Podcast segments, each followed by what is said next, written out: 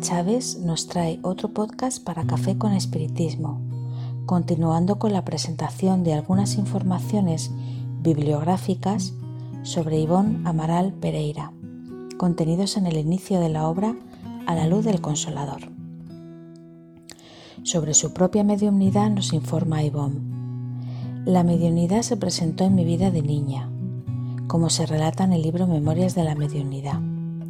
A la edad de un mes me estaban enterrando porque por un fenómeno de catalepsia que sufrí y este fenómeno se ha repetido muchas veces a lo largo de mi vida. A la edad de cinco años vi espíritus y hablaba con ellos, y así continúo hasta el día de hoy. La primera vez que me senté en una mesa mediúnica, recibí una comunicación del espíritu Roberto de Canalejas, tratando sobre los suicidios de un espíritu, y era un espíritu que se me aparecía desde pequeña. Antes, sin embargo, ya me desdoblaba de mi cuerpo espiritual, ya que esta facultad también apareció en mi infancia. Como medium psicógrafa, trabajé mi vida entera, desde 1926 a 1980 como prescriptora asistida por entidades de gran elevación, entre ellos Becerra de Meneses, Bittencourt, Sampaio, Augusto Silva, Charles, Roberto de Canalejas y otros cuyos nombres nunca supe. Y fui y soy medium consejera hasta hoy. Yvonne también presentó a la mediunidad de la psicografía una obra muy especial para el atendimiento de los obsesores y los suicidas, así como medio oradora de efectos físicos, habiendo realizado materializaciones luminosas. A pesar del amplio campo de posibilidades mediúnicas, los compromisos de seguimiento espiritual asumidos por Yvonne han dirigido sus esfuerzos de tiempo y energía especialmente para el consuelo de las almas como ella misma necesitada en esclarecimiento y orientación. Desde 1926 ejerzo la mediunidad sin desfallecimiento. Incluso se puede decir que mi mayor tarea en el campo espírita fue a través de la mediunidad, principalmente en el sector de recetario de pases curativos que llevo practicando 54 años. Logré muchas veces curas en personas obsesadas con cierta facilidad, asistida por compañeros afines. Siempre sentí un gran amor por los espíritus obsesores y siempre los tuve como amigos. Y fui correspondida y nunca me hicieron daño.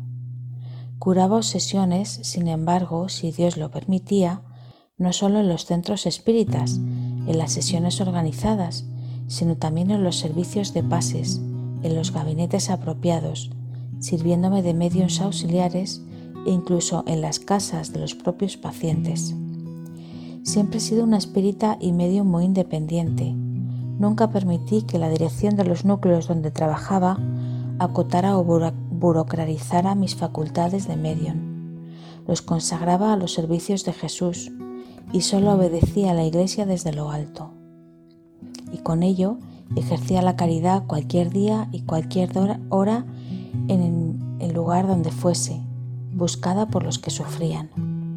Para ello, profundicé en el severo estudio de la doctrina, a fin de conocer el terreno por donde caminaba y conservar con razón mi independencia. Sin embargo, observé con rigor y criterio que los horarios fijados por los pocos centros donde serví Nunca me sometí a la burocracia mantenida por algunos, sino que se me permitía atender a los necesitados en el centro. Por esto o por aquello, en ciertos días los cuidaba en cualquier otro lugar, ya sea en mi residencia o en la de ellos, y así conseguí curas significativas como aprendí en el Evangelio y la doctrina espírita que no hay tiempo ni día para hacer el bien.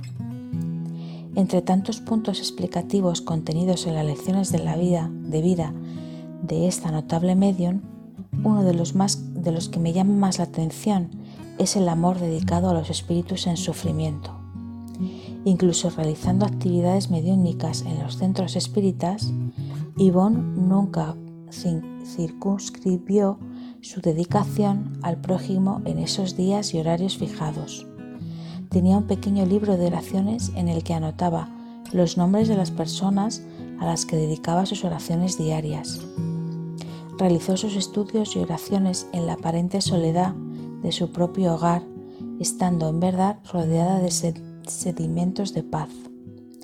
No veía a los obsesores como seres de los que quería deshacerse, sino como hermanos en el camino, peregrinos por caminos áridos, caminos que ella misma, como suicida del ayer, ya había pisado y conocía cada piedra y cada espina que existe allí.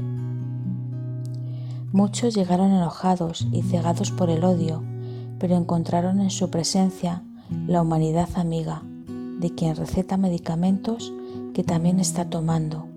Se emocionaron con las palabras sencillas, la entrega al Evangelio, la confianza a los buenos trabajadores y la disciplina del estudio y la oración. Y volvieron a agradecer, esta vez como amigos. Yvonne representa para mí una inspiración oportuna de la espiritualidad en la vida cotidiana, de manera que aprovecho con tal empeño las piedras del camino, con tanto esfuerzo, hasta el punto de utilizarlas para la construcción de una escalera de trabajo abnegado en los planos de la obra desinteresada en la mies del Maestro Jesús. El lugar para servir, orar y amar es donde estamos, comenzando por nuestro propio hogar. Gracias, doña Ivón, por tus sinceros ejemplos de mediunidad, de luz, aportando el rumbo seguro de trabajar con Jesús. En el próximo episodio abordaremos los últimos aspectos bibliográficos sobre Ivonne Amaral Pereira. Mientras tanto, un gran abrazo a todos y hasta el próximo podcast de Café con Espiritismo.